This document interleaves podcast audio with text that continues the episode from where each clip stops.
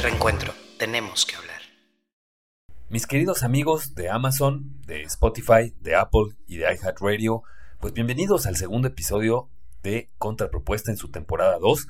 Fíjense que hablamos primero de cómo van las precampañas, Xochitl, eh, Claudia, Samuel, y luego el segundo tema fue la jueza que frena la desaparición de los 13 fideicomisos del Poder Judicial. Y la tercera nota es que justamente el presidente López Obrador no llegó a inaugurar un centro de rehabilitación infantil Teletón, pues porque había unos maestros de la CETEG afuera y pues no quiso una vez más ensuciar la, la investidura presidencial. Así es que no se lo, no se lo pierdan, estuvo buenísimo. Y les cuento que cuando cerramos la grabación y seguimos con el panel de ciudadanos, la verdad estuvo buenísimo el debate. Ahí tenemos una nueva dinámica. Por eso los invito a mi cuenta que es arroba racebedom en TikTok, para que cuando puedan, pues el miércoles a las siete y media, grabamos ahí el podcast y al final, pues platicamos entre varios ciudadanos para que se suban un día, para que comenten y pues para que participen en este podcast que es para ustedes. Así es que cuídense mucho, tápense bien porque sigue haciendo mucho frío. Bye.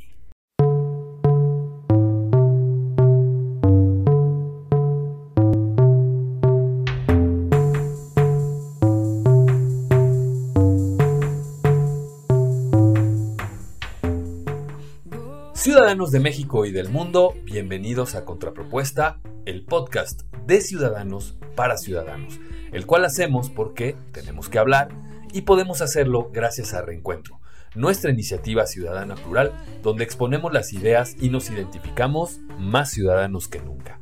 Hoy es miércoles y recuerden que los miércoles grabamos Contrapropuesta para Spotify, iHeartRadio, Amazon Music y Apple Podcast. Mientras, tenemos abierto un en vivo en TikTok en mi cuenta que es arroba racebedom y al terminar de grabar se suben otros ciudadanos al panel de este en vivo y platicamos de las notas de las que hablamos en el podcast. Le ponemos después tantita sal y pimienta y el viernes por la tarde lo publicamos en estas plataformas de las que ya platicamos. Si les gusta el podcast, compártanlo y también díganos su opinión. Así que, bienvenidos al episodio número 2 de la segunda temporada de Contrapropuesta por Reencuentro. Para cuando grabamos este podcast es miércoles 29 de noviembre de 2023 y será viernes 1 de diciembre para cuando salga en las plataformas que ya les dije. Por lo que hoy miércoles faltarían 33 días para que acabe el año y 308 días para que termine el mandato del presidente Andrés Manuel López Obrador. Contrapropuesta. Y vámonos con la primera, con la primera nota. Eh, a, lo largo de, a lo largo de las campañas y de las precampañas vamos a estarles, vamos a tomarnos una, un espacio de las tres notas para estarles dando los avances y lo relevante sobre las campañas y las precampañas como las tenemos ahorita, qué es lo que está pasando y evidentemente pues las otras dos notas ya serán de cuestiones que, que, estén pasando en el país. Eh, si hubiera algo más, más urgente o algo así, también lo vamos a, a, tocar aquí en el, en el podcast. Así es que vámonos ya con la primera nota que es eh, los avances, que son los avances de las precampañas. En su primer día de campaña, los precandidatos decidieron ir a puntos estratégicos para sus movimientos políticos, aunque la decisión de Xochitl fue muy desafortunada, ya que eligió ir, justamente vean nada más esta, este, este error, a Coyuca de Benítez, ¿sí? En efecto, a Coyuca de Benítez con los damnificados, y esto desató una serie de duras críticas hacia la manera de capitalizar la tragedia y aunque oficialmente se presentó como su inicio de campaña este, estando en Ciudad Juárez, la percepción, evidentemente, fue otra.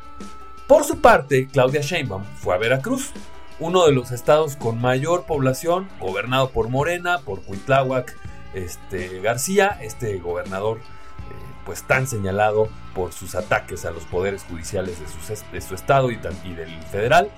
Eh, en este estado le pusieron la mesa grande, la alfombra roja, le abrieron el World Trade Center de Veracruz y pues estuvo acompañada de el hasta entonces dirigente del partido en el poder, Mario Delgado. En el arranque de su campaña, Claudia Sheinbaum declaró, con honestidad, con resultados y con amor al pueblo se puede todo en nuestro gran país, en este maravilloso país, aseguró.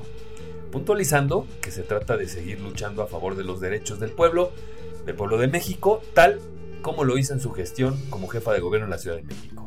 ¿Ustedes creen que sí está luchando por los intereses? Estaba viendo hace rato pues, unos cortes del, documental de Claudia Sheinbaum y pues muchas cosas que no, no, no creo que sea tan grato mencionar o darles esa narrativa, pero vamos a seguir en esto.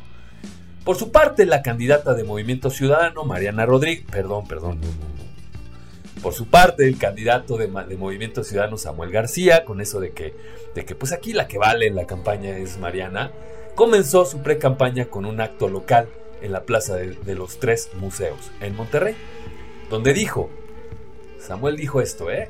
Aquí comienza el futuro. Y pues estaba dando a entender que busca romper viejas prácticas de la política mexicana, por ejemplo, como la de renunciar antes de tiempo cuando le prometes a tus habitantes que no. Nada más así, ¿no? Digo, por Dios, ¿no? Eso, eso es la nueva política mexicana para Samuel García. Previo a su evento, Samuel lanzó su primer spot de campaña. Soy Samuel García, hay quienes dicen que soy un meme, lo que no te dicen es que derroté a la vieja política de Nuevo León. Esto dijo en el video que compartió en sus redes sociales y el cual a la fecha lleva más de 11 millones de vistas y por supuesto que no gracias a él. Porque el de Mariana tiene más de 22. O sea, cuando lo publicó Mariana en su cuenta, en la cuenta de Mariana tiene 22 millones de vistas el, el, video de Samuel.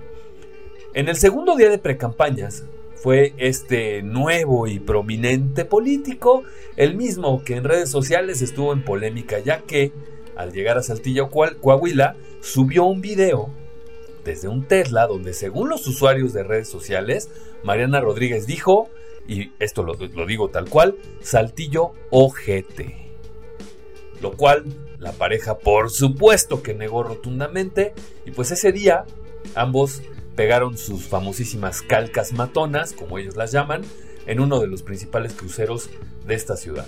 Al finalizar las actividades, organizaron una carne asada para todo el equipo y fue en ese momento que Samuel realizó una serie de declaraciones entre las cuales destacó la siguiente referencia. Escuchen esto. No tenemos manchas, y no tenemos esas garrapatas colgando de nuestro logo. Y eso nos permite crecer en positivo. Bueno, esto dice el gobernador que promete y no cumple. Este, el gobernador que se cuelga de, su mujer para poder eh, sacar una buena campaña en redes sociales. Y pues bueno, ya, ya tenemos las primeras declaraciones de Samuel en pre-campaña. Ya vimos también que se, que se regresó a ser gobernador para poder adaptar todo el gobierno a que, que se quedara con el secretario, o sea, con el secretario de gobierno, un, interino que este, señalara el, propio, eh, propio Samuel, ya que el Congreso le dijo que no y quería poner a otro, este, pues la, la, corte le ordenó que no, que tenía que elegir a uno. Pues bueno, regresó tres días Samuel. Fíjense nada más el nivel de cinismo y de descaro. Regresó a ser gobernador hizo un video donde le está diciendo al secretario de gobierno, voy a estar aquí tres días y después te dejo a ti como encargado de despacho para irme a la presidencia de la República. ¿Les parece que eso es lo correcto? O sea, imagínense nada más el grado de mentira y el grado de cinismo que tiene este gobernador que al principio dice, no, yo me voy a quedar todo el tiempo. Se va, ok, se va. Le dice el Congreso, ah, ah, voy a poner al interino que yo quiero. Regresa para no hacerle la, tarea, al, para no dejarle hacer la tarea al Congreso.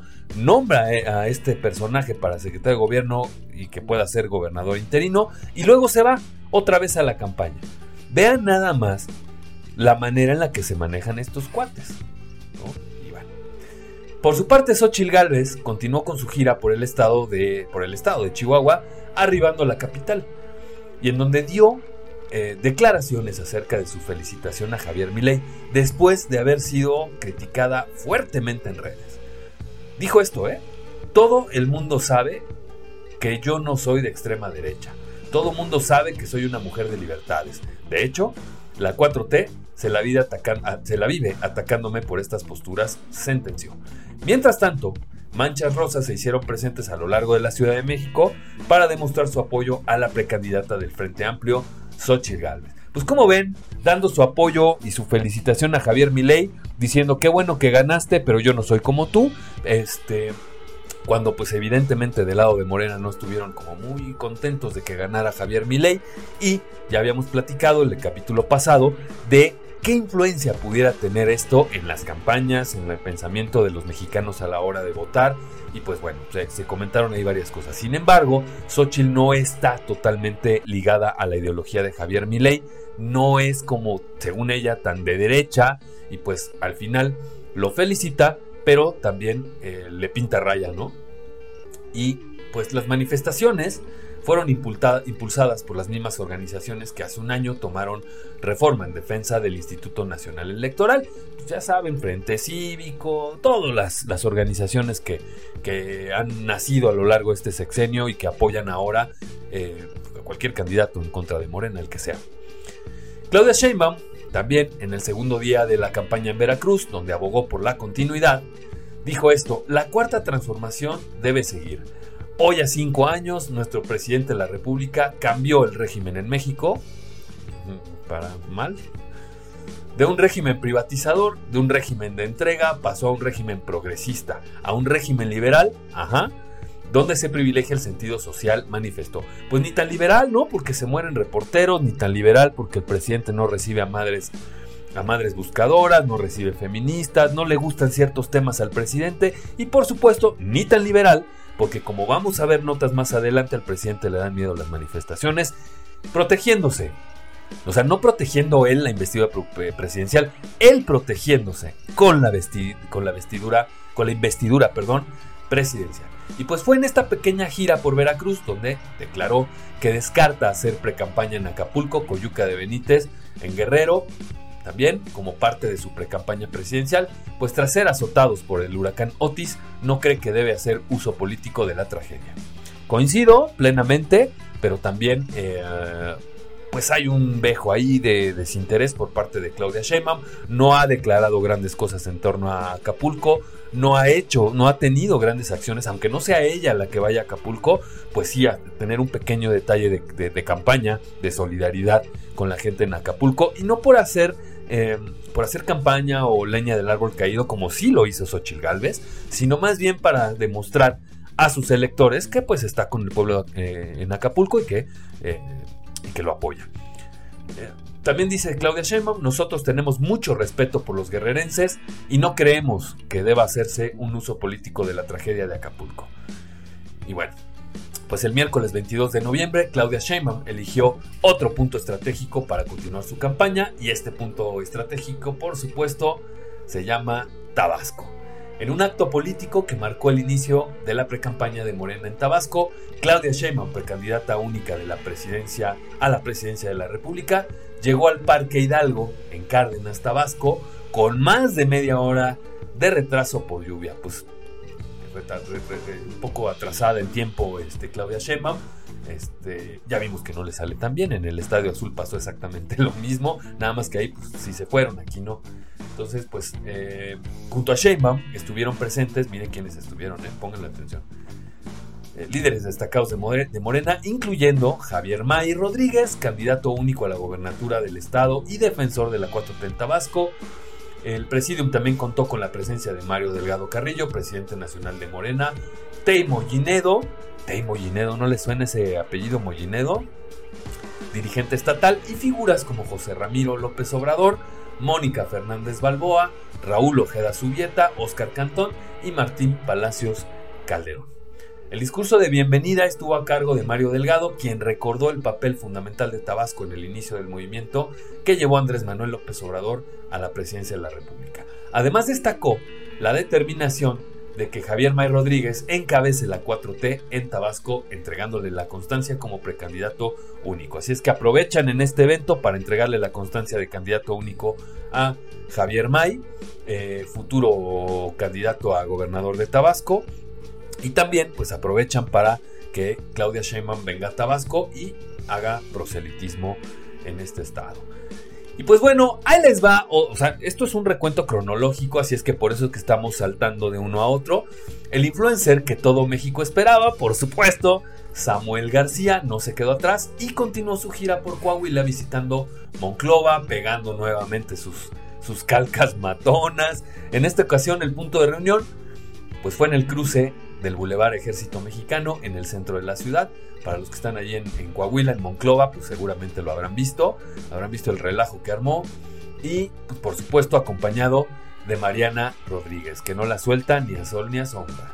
Por su parte, Xochil Gálvez hizo lo propio continuando con su gira en Chihuahua, en la Sierra Tarahumara, donde ofreció atender problemas del campo, un sector que acusó está abandonado por el actual gobierno federal. Como también lo estuvo abandonado por otros, este, por otros gobiernos. ¿eh? También en, términos del priismo no se hizo mucho por el campo o nada. En términos también del panismo con Felipe Calderón y Vicente Fox, tampoco se hizo nada. Con Vicente Fox se hizo un poquito, se dieron algunos créditos, algunos apoyos, pero a final de cuentas no es y no ha sido al día de hoy el apoyo que el campo mexicano necesita. Y estamos viendo noticias de cómo está tan grave la sequía en el, en el, país, de cómo la sequía ya está afectando incluso la producción de alimentos como frijol, arroz, maíz, todo este rollo.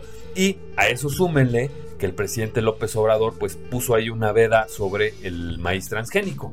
Entonces, eh, pues bueno, estamos en un grave problema, el campo mexicano está en un grave, un grave problema pues bueno, esto comenta Xochil Gálvez. Tenemos que apoyar a nuestros trabajadores del campo con seguridad social, con pensión, que no vivan en la miseria. Esa es la tarea que nos toca hacer a los mexicanos. No, esa es la tarea que le toca hacer al futuro presidente de la República, no a los mexicanos porque ya los mexicanos pues son, son agricultores, están haciendo su parte, ya vimos manifestaciones en muchos estados sobre la compra de maíz, de, de muchas toneladas de maíz que les prometieron, no se las, se las compraron como se las prometieron. Y pues así el desgarriate que hay hoy en el campo mexicano. Los, los agricultores preocupadísimos por esta sequía, tratando de vender lo, lo, que tienen para poder sacar adelante sus cosechas. Y pues esto indicó la aspirante presidencial del Frente Opositor en esta ciudad, considerada como la puerta de entrada a la Sierra Tarahumara. En el cuarto día de campaña, Chiapas fue el, territorio elegido por la coordinadora de los comités de defensa de la Cuarta Transformación, Claudia Sheinbaum, para continuar su recorrido por el país. Desde su evento con militantes y simpatizantes en Palenque, Chiapas, la precandidata única de Sigamos Haciendo Historia resaltó que el movimiento de transformación es conformado por todas las fuerzas partidistas que se han unido por el pueblo de México para, entre comillas, construir la mayor alianza que jamás haya, que jamás se haya construido. Eh, por su parte, Samuel García el jueves regresó a Monterrey. Esto, eh, es lo que les comentaba, ¿no? regresó a Monterrey a pegar sus calcas matonas y Xochitl arribó a Guanajuato, donde al día siguiente, es decir, el viernes 24 de noviembre, reconoció que la campaña la ha iniciado con números por debajo de Claudia Sheinbaum, ¿no? Shit, Sherlock. ¿En serio? en las preferencias, pero pero dijo que eso no es un tema que le preocupe, pues no es algo nuevo para ella. Yo he empezado con tiendas con 35 puntos abajo. El tema aquí es que estamos compitiendo contra demasiados millones eh, en Sheinbaum, dijo Xochitl Gálvez. Pues es que no es lo mismo, ¿no? Ganar una, alcaldía que ganarte en la presidencia de la República. Y evidentemente, dice, yo he empezado con tiendas con 35 puntos. Híjole, pues esta la empezó como con 15 abajo. Y este. Y la verdad es que ahora con lo de Samuel yo creo que también va a haber ahí un movimiento de números en, las encuestas. Sin embargo, no la tiene nada fácil Xochitl Galvez porque para empezar empezó tarde. Segundo, este, pues la veo muy aislada, todavía la veo muy aislada de los dirigentes de los partidos, que son los que están decidiendo todo como siempre, ¿no? Digo, no es gran diferencia con Claudia Sheinbaum y el, y el, presidente López Obrador, pero, este, pero pues bueno, así las cosas con Xochitl Galvez, que empieza muy abajo en las encuestas. Además acusó que está enfrentando un cerco mediático, pues la cobertura de sus eventos no ha sido igual a la que se le ha dado a Claudia Sheinbaum. Y pues bueno, esto de que metan 8 millones de pesos diarios para atacarme en las redes sociales y yo pregunto de dónde es que sale el dinero, es un robadero de este gobierno y yo traigo cobertura 2 a 1 en los medios. Dos Sheinbaum y uno yo.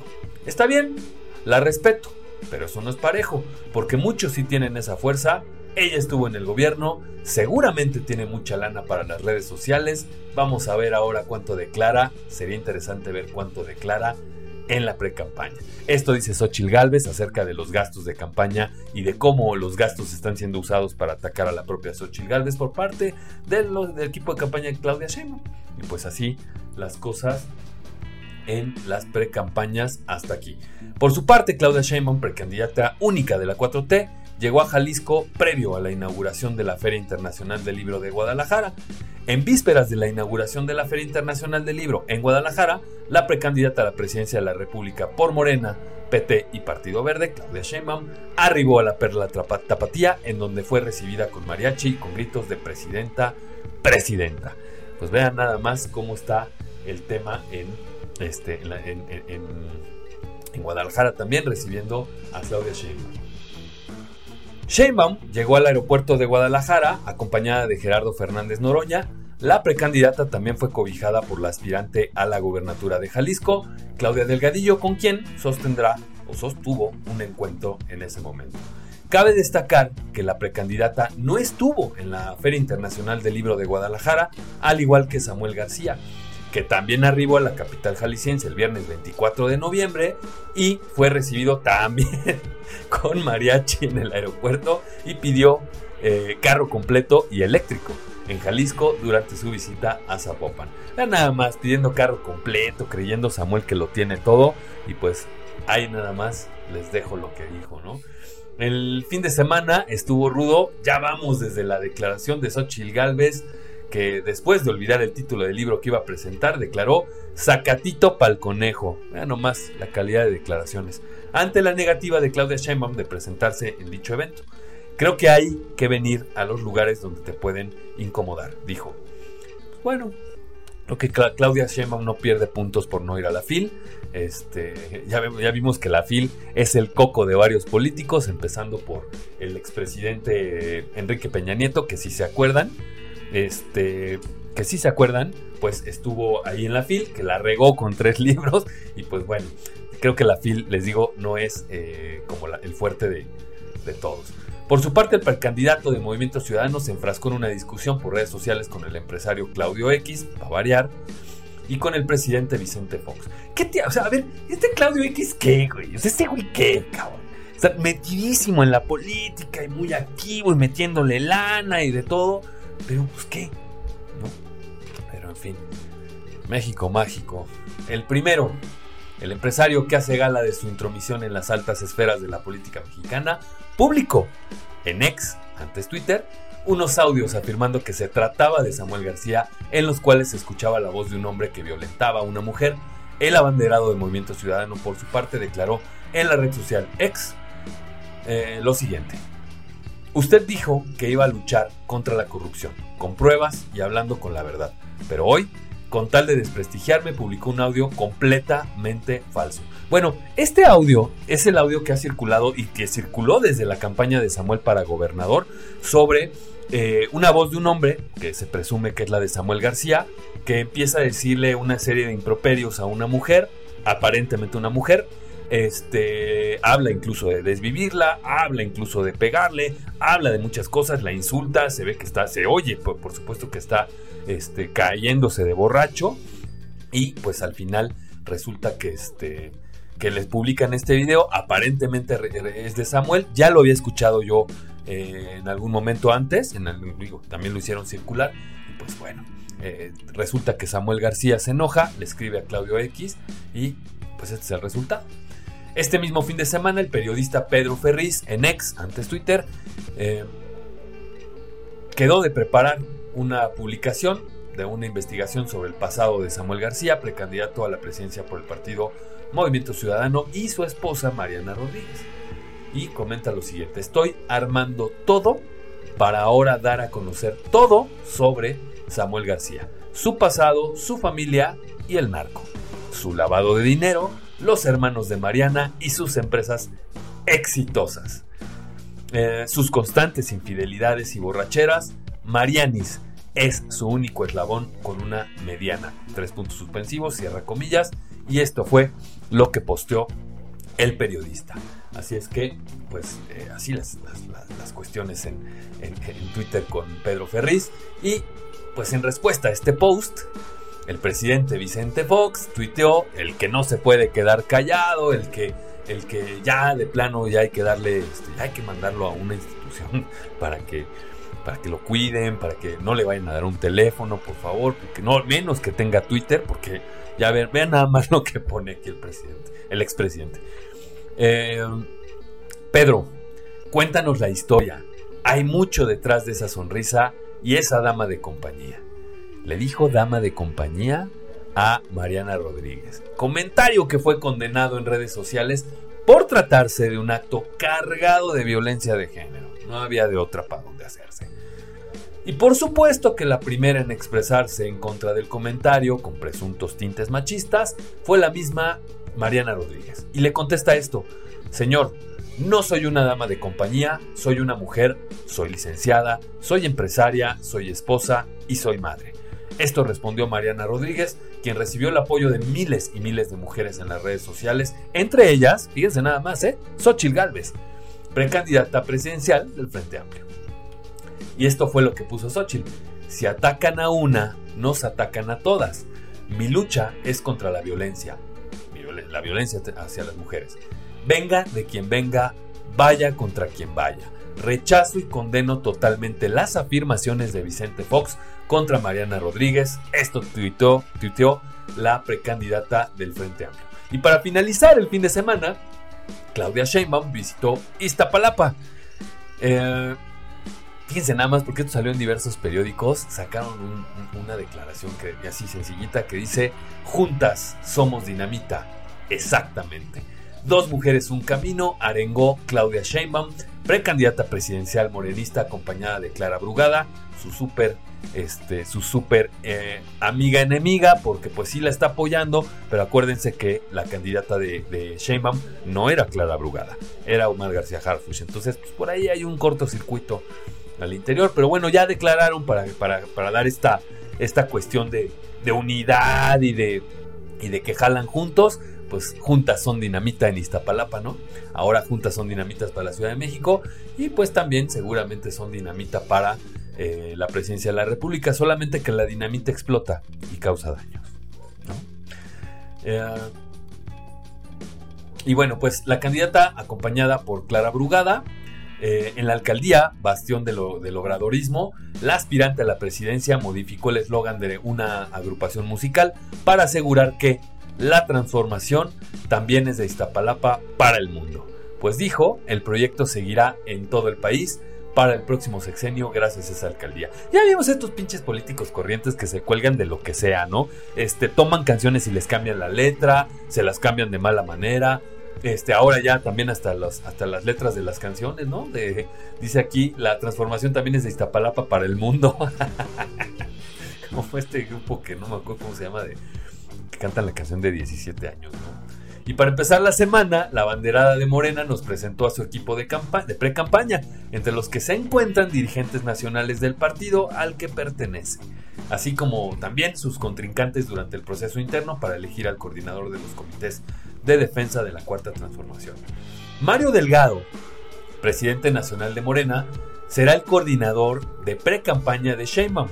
Obviamente él es la cara, el verdadero coordinador está en Palacio Nacional, ¿no? que no puede salir, no puede decir cosas, pero pues, ya vimos que hasta se fueron a visitar. Mientras que anunció a Dan Augusto López, ex secretario de Gobernación, como su coordinador político.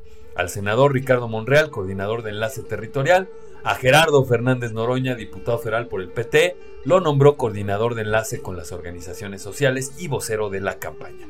También invitó a Tatiana Cloutier Carrillo. ¿Se acuerdan de Tatiana Cloutier? Que se va del gobierno de López Obrador, causó gran revuelo la salida de Tatiana Cloutier, pero ya la reintegra Claudia Sheinbaum a, su precampaña y la integra como, eh, secretaria de Economía por supuesto, como coordinadora de voceros a Citlali Hernández, secretaria general de Morena, como coordinadora de alianzas y coaliciones. Ah, de alianzas, coaliciones y candidaturas únicas. Regina Orozco, esta actriz, muy chistosa, por cierto, muy buena actriz, eh, eh, cantante también, que tiene una voz privilegiada para la ópera, eh, la nombró coordinadora de enlace con la comunidad cultural. Yo no sé por qué quieren un enlace con la comunidad cultural si este gobierno nunca se ha preocupado por el tema de la cultura. Ahí tenemos a varios actores que ya también dejaron de apoyar al presidente. Este, uno que queda ahí, Damián Alcázar, que, estaba apoyando al, presidente. Pero ya vimos que, que, hubo muchos esfuerzos por parte de este gobierno para bajarle los recursos a la, cultura. Y hoy estamos con este pues con un intento de fideicomiso que no se logró, con un intento de desaparición de fideicomiso de estímulos al cine que no se logró, este también se tuvieron que amparar, no fue tan sonado, pero bueno, pues yo creo que la cultura no le interesa mucho a la 4T. Digo, tampoco se pararon a, la, Feria Internacional del Libro y también dijeron que era una fiesta, una, una reunión eh, de ultraderecha o de derecha, ¿no? Imagínense, si la cultura es de derecha, pues está rudo, ¿no? A Estela Damián la nombró, eh, esta Estela Damián es la ex titular del DIF en Ciudad de México, la nombró coordinadora de giras y a la economista Renata Turrent la nombró coordinadora de enlace con sectores académicos. La morenista también anunció que Jesús Valdés Peña, ex embajador de México en Haití, será su coordinador de enlace con las organizaciones internacionales y mexicanos en el exterior. En su casa lo conocen. Y pues comentan esto, es realmente un equipo muy sólido y vamos a seguir caminando hacia adelante. Lo que puedo decir es que este equipo me va a acompañar hasta la presidencia de la República. Dijo Sheinbaum al presentar su equipo este lunes. Entonces estamos viendo ministros, estamos viendo gabinete por adelantado, este, estamos viendo eh, pues movimientos estratégicos de Claudia Sheinbaum para este para esta, este 2024. Seguramente si gana la presidencia de la República veremos a varios de ellos en el gabinete. Pues a ver si también se pone Regina. ¿Cómo se llama esta mujer? Regina. Ay, se me fue su, apellido. Regina Orozco. Este, seguramente también estará en el gabinete. Pues, personajes como San Juana Martínez en el, en el gobierno de López Obrador, pues también ya vimos lo que hacen con Notimex, ya vimos lo que hacen con las instituciones. Esperemos que Regina Orozco no vaya a tumbar por ahí lo que le vayan a dar, ¿no? Para que le dé palmaditas la quizás presidenta eh, Claudia Sheinbaum. Y finalmente salió a relucir que la ex jefa de gobierno visitó este martes Palacio Nacional, lo que les contaba hace un momento, visita que no fue anunciada ni por ella ni por el propio presidente de la República.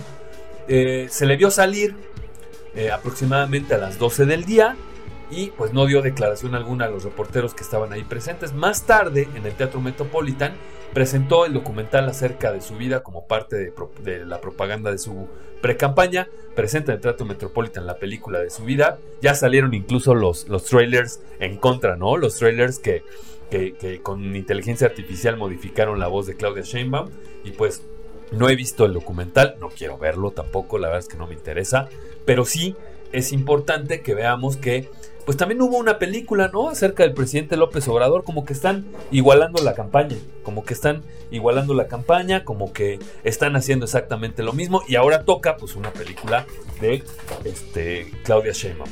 Por su parte, a inicios de semana, al igual que Xochil Gálvez, presentó nuevos, eh, más bien, eh, al igual Xochil Gálvez, presentó nuevos miembros de su equipo como Kenia López Rabadán, háganme el favor, Carlos Ursúa, bien ahí, y por, su, y por otra parte, Samuel García hizo gira por Jalisco acompañando al precandidato por Movimiento Ciudadano a la gobernatura de ese estado. También está José Ángel Gurría, también está Ildefonso Guajardo, también están muchos otros personajes importantes en la vida nacional o que habían eh, sido importantes en la vida nacional, que los hemos, visto hasta contender en contra de, de Xochitl Galvez. Ahí está Gurría, ahí está Ildefonso Guajardo, este, el que ni sus luces, Santiago Krill, ¿eh? yo creo que sí se fue muy molesto por haber perdido por segunda vez la candidatura a la presidencia y por tercera vez una candidatura. Así es que, pues así las cosas, Así las cosas en el país, así las cosas con las precampañas. Y pues vámonos a los comentarios. Bonesa dice, yo no lo veo mal, pues es hacer visible la situación y que voltearan a ver. Pues, pues sí, acerca de lo de Xochitl, pues está bien, o sea, está bien que volteen a ver Acapulco. Este, sin embargo, no creo que haya sido una pues una decisión acertada por parte del equipo de campaña Xochitl Galvez, la verdad ir a abrir tu campaña a Acapulco.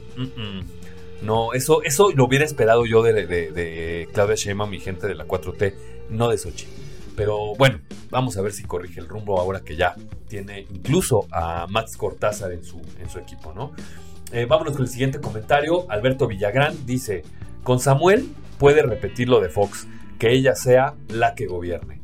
Pues, pues sí, ¿se, ¿se acuerdan de Fox y de Martita Sagún? Cómo era Martita la que recibía, la que decía que sí, que no, la que recibía los regalos. Hubo libros ahí que lo documentaron, que decían que llegaban los secretarios de Estado, que llegaban la gente que quería congraciarse con, el presidente, tenía primero que congraciarse con eh, Marta Sagún. ¿Se acuerdan de este episodio con José Gutiérrez Vivó?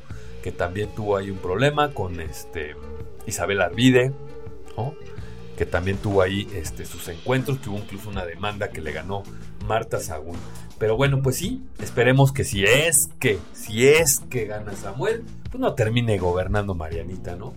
o no terminen gobernando por redes sociales.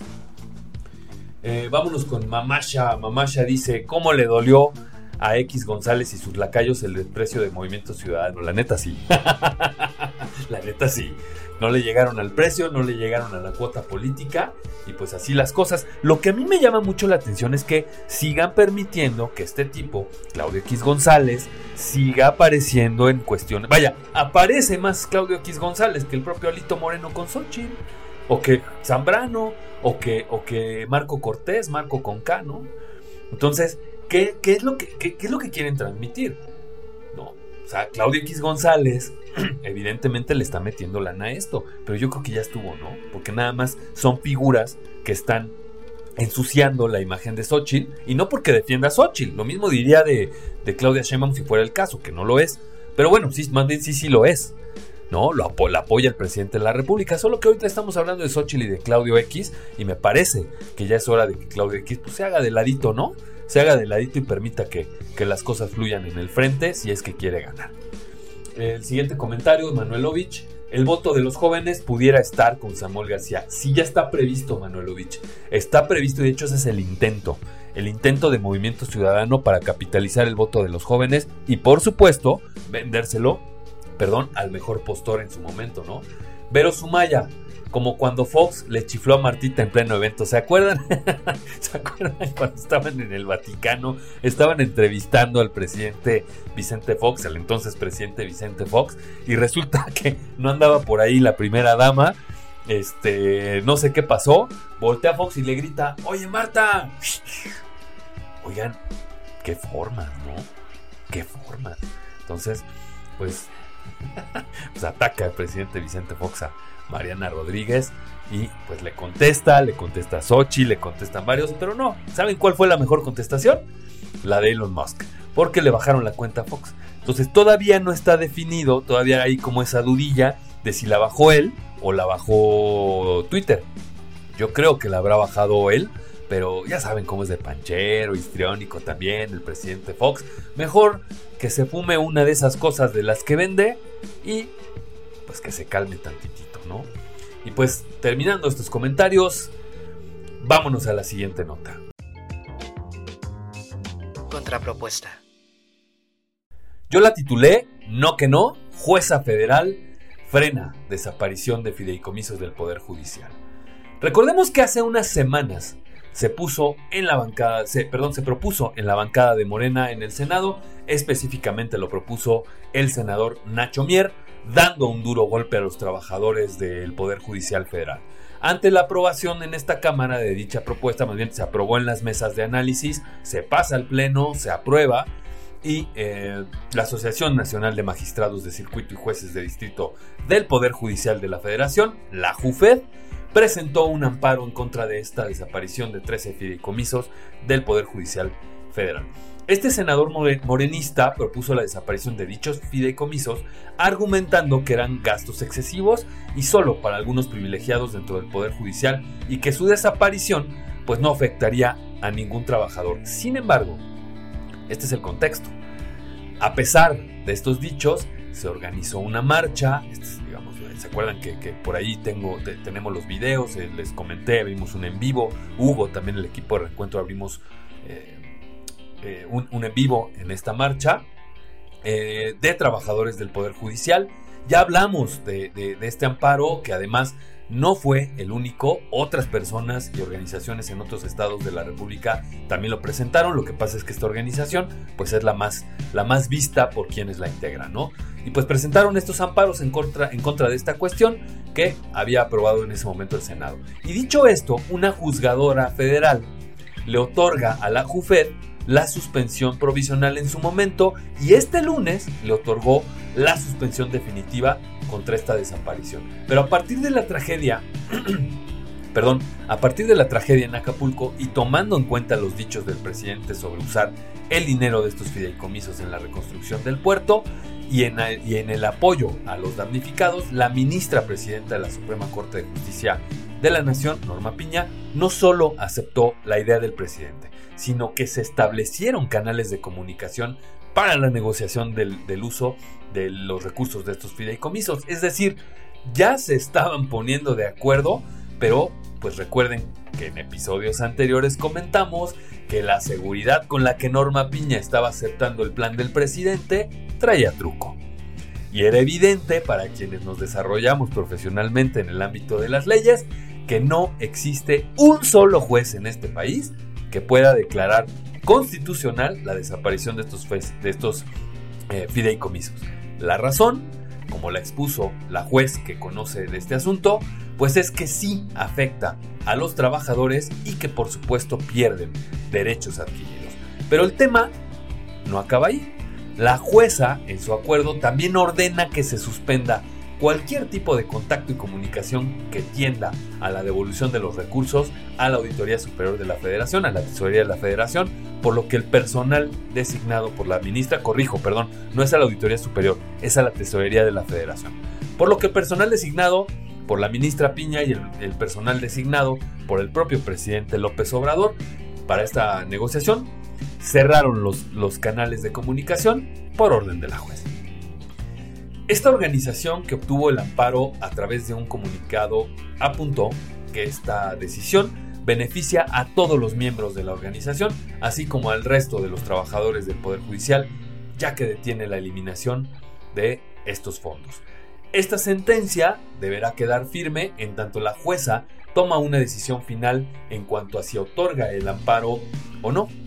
No obstante, el gobierno federal aún tiene una oportunidad más de evitar esto e inconformarse, presentando un recurso de reclamación, por lo que sería un tribunal colegiado o hasta la misma Suprema Corte de Justicia de la Nación, eh, ejerciendo su facultad de atracción, quien resuelva este asunto como seguramente pasará. Seguramente la Suprema Corte de Justicia de la Nación, pues, eh, eh, atraerá el caso de este, este asunto, ¿no? En su acuerdo, la jueza Elizabeth Trejo Galán jueza novena de distrito en materia administrativa de la Ciudad de México, impidió al gobierno federal disponer de los 15.800 millones de pesos de los extintos fideicomisos del Poder Judicial de la Federación y usarlos para la reconstrucción de Acapulco. Aunado a esto, como ya les dije, además ordenó a los responsables de los fideicomisos frenar todo tipo de contacto con las autoridades y evitar devolver los recursos depositados a la Tesorería de la Federación. Y como también les decía, por esto se suspendió de inmediato la negociación que la ministra presidenta de la Suprema Corte, Norma Piña, aceptó a propuesta del presidente López Obrador para destinar este dinero de los fideicomisos a la reconstrucción de Acapulco y a los damnificados. Y con esta ya serían dos las suspensiones en contra del uso del dinero de los fideicomisos. La semana pasada un juez de Chihuahua concedió la primera de ellas, pero solo en relación a cuatro de los 13 fideicomisos que se pretendía extinguir. Froilán Muñoz, director de la JUFED, dijo lo siguiente, la suspensión provisional tiene efectos generales, trasciende a todo el personal del Poder Judicial, se vincula con todos los fideicomisos, los de la Suprema Corte, los del Consejo de la Judicatura Federal y también beneficia al Tribunal Electoral de la Federación. En la resolución, esto dijo el, eh, director de la JUFED, y en la resolución, la juez Trejo Galán consideró que disponer de dichos recursos podría generar un daño de difícil reparación a los trabajadores. Además, explicó que la suspensión concedida no afecta el interés público. En su resolución también argumenta que de no otorgar la suspensión se corre el riesgo de afectar derechos adquiridos, como ya lo mencionamos, de los trabajadores del Poder Judicial de la Federación y también que existe el riesgo de que se vea mermada la función jurisdiccional, lo que sí implicaría una enorme afectación a la sociedad. Lo que ya les decía, lo que ya habíamos hablado, eh, existe el riesgo de que, de que la desaparición de estos fideicomisos incluso eh, propicie la salida de varios, eh, de varios trabajadores del Poder Judicial. ¿Por qué? Porque no son las mismas prestaciones, no tienen las mismas cosas. Ahora, esto es en caso de que sí se pudieran desaparecer. Recordemos que si se desaparecieran estos fideicomisos, pues evidentemente ya no tendrían las pensiones y, los jubilados ya no tendrían estos apoyos que les dan posterior a su, a su retiro. Y pues yo creo que muy bien esta, esta resolución. Muchos, como ya les mencioné, ya sabíamos que esto iba a pasar, ¿no? Quienes más o menos nos dedicamos a, al tema, no más o menos, quienes nos dedicamos a, al, tema, al tema legal, ya sabíamos que esto no, no, podía ser de ninguna forma constitucional y que no se iba a admitir. Y también les dije en, episodios pasados de la temporada pasada que si Norma Piña decía, oye, me parece muy buena idea la del presidente de, de llevar estos, esto, este dinero de los fideicomisos a Acapulco, yo les dije, trae truco, trae as bajo la manga, Norma Piña, este es el as bajo la manga. No hay forma de que podamos ver de ninguna manera la constitucionalidad en esto. Discúlpenme, no hay forma, ¿no? Entonces, esta nota es muy cortita, vámonos con los comentarios. David is on dice, ¿creen que los morenistas ya sabrán qué hace la Suprema Corte de Justicia o seguirán cayendo que son los bueno, seguirán cayendo los que, que los enjuician? A ver, ya hemos hablado también en otros en otros capítulos de que eh, la función jurisdiccional federal es muy diferente a la función jurisdiccional eh, local. No vamos lejos.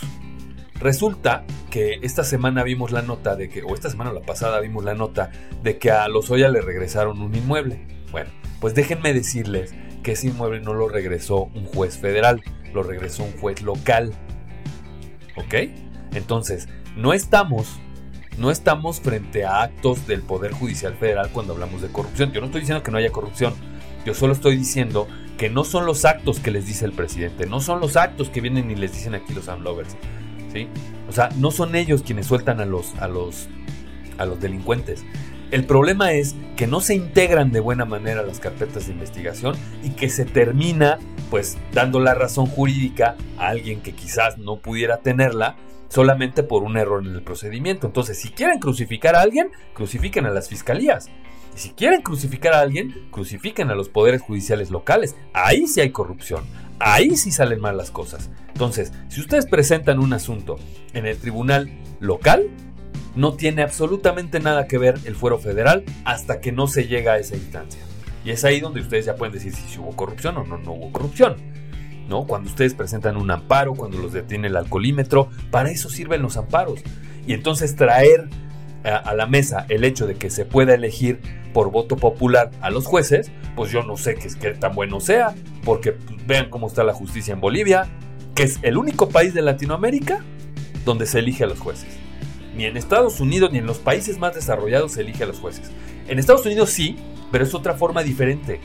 ¿sí? Es otro tipo de derecho es otra cosa, es otra ideología, es, es otro nivel. Vean cómo les va a Bolivia. De verdad, véanlo. Entonces imagínense politizar además la función jurisdiccional. ¡Qué brutalidad! Tener campañas todo el tiempo de jueces, de magistrados, de fiscales. Imagínense nada más. ¿Por qué lo digo así? Porque ya se eligen por el pueblo. Tanto el presidente de la República, los senadores y los diputados son elegidos por voto popular. Eso significa que los elige el pueblo, los aprueba, los aprueba el, legislativo. ¿sí? Entonces, pues bueno, así las cosas en el Poder Judicial con el tema de los fideicomisos. Y pues vámonos a la siguiente nota. Contrapropuesta a la cual yo titulé No le saque, AMLO no llega a la inauguración de un CRIT por una manifestación de maestros. Este lunes, en Tlapa Guerrero, en demanda de la reanudación del diálogo entre el presidente Andrés Manuel López Obrador y la Coordinadora Nacional de Trabajadores de la Educación, la CENTE, y a nivel estatal con la gobernadora Evelyn Salgado, integrantes de la Coordinadora Estatal de Trabajadores de la Educación de Guerrero, la CETEG, protestaron en las puertas del nuevo Centro de Rehabilitación Infantil Teletón, que iba a ser inaugurado por el propio presidente López Obrador, ahí en Tlapa Guerrero. Los maestros rompieron tres cercos de seguridad y se plantaron en la entrada. Lo malo es que pues, nunca llegó el presidente López Obrador, ni con ellos, ni al evento. Pero no fuera la mamá del Chapo, ¿no? Porque la señora ni la deja bajar de la camioneta, inmediatamente va a donde esté y va y le da la mano, ¿no? Esté quien esté, pase lo que pase, se vea lo que se vea, grave quien grave, este, pues equiparable el ejemplo, ¿no? De no ir a inaugurar un CRIT, pero sí saludar a la mamá de los niños. Antes de las 11 de la mañana, hora en la que llegaría el presidente a esta ceremonia inaugural, con Fundación Teletón para cortar el listón, los maestros, como ya les dije, rompieron estos tres cercos de seguridad en, demanda del diálogo o algo que les, que les permitiera negociar sus, sus demandas como magisterio. El líder de la sección sindical, Héctor Torres, dijo que se había interrumpido la comunicación entre el presidente y su organización, por lo que organizó una movilización pacífica donde pretendían entregarle al presidente un pliego petitorio con tres demandas muy puntuales. La primera, reunirse con el propio presidente. La segunda, un encuentro con la gobernadora Evelyn Salgado. Y el tercero, la instalación de una mesa de seguimiento a los acuerdos en la Secretaría de Gobernación. Y cuando estos maestros vieron que el presidente de la República no llegó al evento y que los asistentes comenzaban a salir del recinto, Héctor Torres dijo cortante que no estaban satisfechos de ninguna manera porque el presidente debió estar en ese momento para que se le entregara dicho pliego petitorio. También este dirigente de la CENTE aseguró que no dudaba que al día... Fíjense nada más, escuchen esto porque es, a mí me dejó frío, ¿eh? Fíjense nada más. Este dirigente de la CENTE auguró que no dudaba que al día siguiente, en la conferencia mañanera, se dijera que los maestros radicales de la coordinadora irrumpieron un evento importante para los niños de la montaña. Sin embargo, quienes provocaron todo esto fueron los gobiernos federal y estatal, quienes no permitieron que la marcha avanzara. Y este dirigente, por supuesto, que no se equivocó y como pitonizo dijo eh, lo que exactamente lo que el presidente iba a decir. AMLO en su mañanera llama conservadores a los integrantes de la CETEG. ¿Cómo ven? Conservadores los integrantes de la CETEG. Ahí se las dejo de tarea. Y les dice que están vinculados al exgobernador de Guerrero, Héctor Astudillo, y al presidente municipal de Tlapa, Gilberto Solano Arriaga. El presidente dijo en su conferencia mañanera que este grupo de docentes no iban a buscar, justicia para sus demandas, sino que fueron a provocar. Y para muestra de lo que profetizó, el dirigente de la el presidente dijo lo siguiente. Ayer, por ejemplo, que un grupo de maestros no me permitió que asistiera a la inauguración del Centro de Terapias de Rehabilitación de Niños y Niñas. Ah, perdón, de niñas y niños en la montaña, pues no iban con la intención de hacer un planteamiento en busca de justicia. No, iban a provocar. Pero también comentó lo siguiente el presidente López Obrador. Ahora me da mucho gusto que voy ahora, así lo dijo, a la gira de Guerrero y a Oaxaca y está la gente feliz. La mayoría de la gente. La mayoría de la gente que vive en el imaginario del presidente está feliz. En Guerrero. En Oaxaca. La gente está feliz. Esto dijo el presidente López Obrador sobre que la gente en Guerrero está feliz. Háganme el favor. Feliz. Ni tardo ni perezoso, el exgobernador Héctor Astudillo Flores se deslindó de las manifestaciones en Tlapa realizadas por los integrantes de la CETEG y dijo, no tuve nada que ver. le informaron mal al presidente. Le informaron mal, presidente. Palabras de Héctor Astudillo al presidente de la República que ya gratuitamente señala personajes sin ton ni son. Y bueno, esto es lo que pasó en, Guerrero en la inauguración del CRIT. Ya vimos también que el presidente no quería ir a, Guerrero a ver a los damnificados porque pues cómo iba a ensuciar la investidura presidencial. Y ha ido muchísimas veces a Guerrero, claro, a la zona naval. Se han manifestado afuera de la zona naval, los, mismos damnificados. Hoy me mandaron videos de Guerrero donde no puedes caminar ni una cuadra, porque el otro día el Bocho nos, también nos comentó, dice, caminas dos cuadras y hay montones de basura. No, las, los videos que me mandaron hoy, no puedes caminar ni una cuadra sin que veas una montaña de basura. Y me estaban platicando también que estaban, eh, que, dentro de estas montañas de basura todavía había cuerpos de animales y de personas. Que todavía sacaron este, gente de ahí. Se ven los camiones de volteo que pagan los propios vecinos, se organizan y pagan camiones de, volteo para que vayan a levantar la basura. Son camiones de volteo, no son camiones de basura. Está rebasado el gobierno, el gobierno tanto municipal como el estatal en términos de, basura. Entonces, tengamos visión. Señor presidente, tenga visión. ¿sí? Vaya a inaugurar el CRIT otro de los problemas de por qué pasa esto es por la, por la desaparición del Estado Mayor Presidencial. Yo sé que a muchos no nos cae para nada bien el presidente de la República, pero es el presidente de la República. Y si al presidente le pasa algo, evidentemente va a haber una desestabilización en el país, política, económica y de otros aspectos brutal. Estas cosas no pasaban cuando estaba el Estado Mayor Presidencial porque había una, una planeación directa, una planeación específica sobre las giras del presidente. Y no le pasaba esto y llegaba a dar la cara. Y llegaba a Acapulco, y hubiera llegado a Acapulco y, todo lo que ya sabemos. Pero como el presidente eh, es despreocupado en términos de seguridad, o sea, no cuida la, la investidura presidencial para lo que no le conviene, pues resulta que, que pues los maestros rompen tres cercos de seguridad. Tres cercos. Antes no podían romper, romper ni medio. Entonces, no solo pone en riesgo la investidura presidencial, sino también la estabilidad política del país si algo le pasa al presidente. Y esto también es parte de la nota. Pero también la indolencia del presidente de no llegar a, inaugurar un, un, eh, pues un inmueble, una, una, iniciativa tan importante como lo es el Teletón, ¿no? No llega, muchos otros presidentes lo han hecho, no llega, este, y no llega.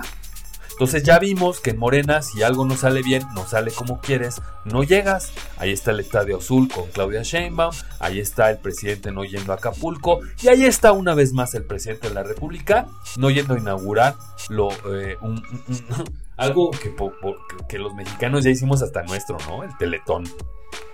Así las cosas, con el presidente López Obrador, cuidando la imagen, cuidando la supuesta investidura y uy, uy, pero desgastándola en otros aspectos. ¿Me explico? Si es que vámonos con los comentarios.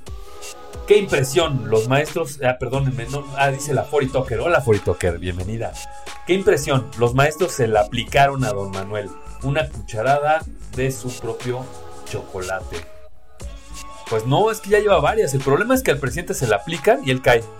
Y luego sale a decir, nada, son golpistas, son, son gente que no tiene nada, que no tiene escrúpulos, son derechistas de Héctor Astudillo.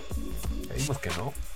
Ya vimos que no. Entonces, también el, exgobernador Héctor Astudillo manda a la gente que se manifiesta fuera de, la, de la zona naval. También el presidente municipal. ¿O quién más? De Tlapa, ¿no? También. Entonces, ya vimos que para todos los errores del presidente, la justificación es que todos le tienen mala fe. Pobrecito. No me lo quiero imaginar como alumno. Vámonos al siguiente comentario. Vero Sumaya dice, si no se atasca en el lodo, hay manifestación. Todo sea por no llegar. Por no llegar a un lugar cómodo, ¿no? Un lugar donde todo sea bonito, donde, ah, te recibe aquí el general tal, el, coronel tal, te dan el parte. Este, mira, mira, mire, presidente, cómo desde la zona naval le enseñamos videos de que ya está todo reconstruido. Esta semana publicó en sus redes sociales, no sé en sus redes sociales lo que pasó, eh, Evelyn Salgado publica una foto de una calle llena de basura, llena de escombros del huracán, y luego la foto de otra calle diferente, a todas luces diferente, y, y limpia y arreglada y todo. ¿Qué creen? Le pone antes y después. Son dos calles diferentes. Así se la gastan en la comunicación del Estado de Guerrero. La propia Evelyn Salgado. Imagínense nada más eso. ¿no? Eh, Brisa Salazar dice, no va porque le recuerdan a su mamá y se ofende. Pues no necesita ir para que se la recuerden. en TikTok se la recuerdan todos los días. Entonces, está de más, ¿no? Está de más el miedo del presidente al pueblo, al pueblo bueno, al pueblo sabio, ¿no? Ya vimos que si no hay condiciones propicias en la gente que va a ver al presidente, pues simple y llanamente no la ve.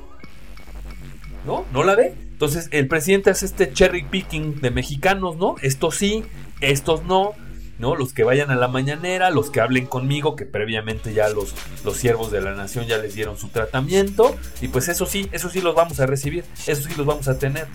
Pero cuando van a la zona naval a manifestarse, no los recibe las madres buscadoras y no voy a quitar el dedo renglón, ¿eh? Me van a disculpar, yo no voy a quitar el dedo del renglón. Las madres buscadoras, las feministas, los trabajadores del, Poder Judicial. Yo fui a esa marcha y estaba, como siempre, Palacio Nacional amurallado. Esa es la cercanía que tiene el presidente López Obrador con el pueblo bueno y sabio, con ustedes. Esa es la cercanía de los políticos. ¿No? Entonces, efectivamente, Bri, no quitemos el dedo del renglón.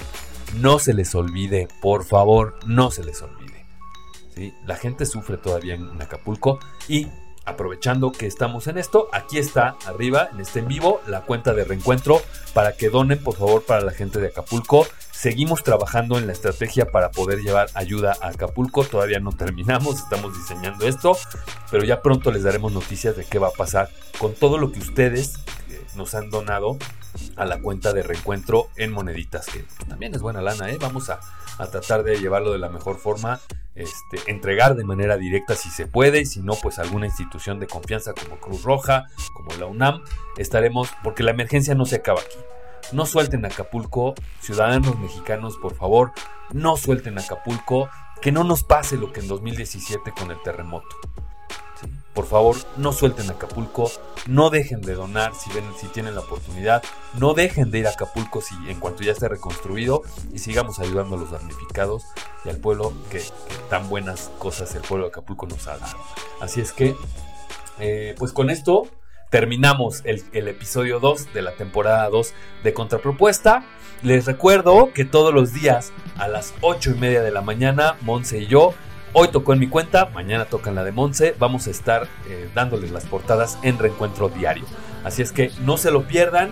Eh, espero que les haya gustado este episodio 2. Espero que les haya gustado el episodio 1. Y la verdad es que lo hacemos con mucho gusto para ustedes y para que estén pues informados de los dos lados, ¿eh? De los dos lados. Nosotros aquí, conforme nos va llegando la información, la soltamos, pero eso no significa que no tengamos una opinión. Y obviamente yo me hago responsable en este live, en este podcast, de mi propia opinión, este, pero también me gusta ver y leer todas las demás. Muchas gracias a Reencuentro, a nuestra productora Monse Chávez, arroba Monse Chávez G2. Recuerden mi cuenta, arroba M en TikTok. Y pues no dejen de escucharnos la siguiente semana en, en, eh, Contrapropuesta. Y no se pierdan todos los días, 8 y media de la mañana, Reencuentro Diario. Muchísimas gracias por haber estado en Contrapropuesta el día de hoy. Eh, tápense bien porque están los fríos que, y, vienen peor, eh, y vienen peor. Tápense bien, por favor. Cuídense mucho. Gracias por haber estado aquí. Síganos, denle tap tap a la pantalla. Bye.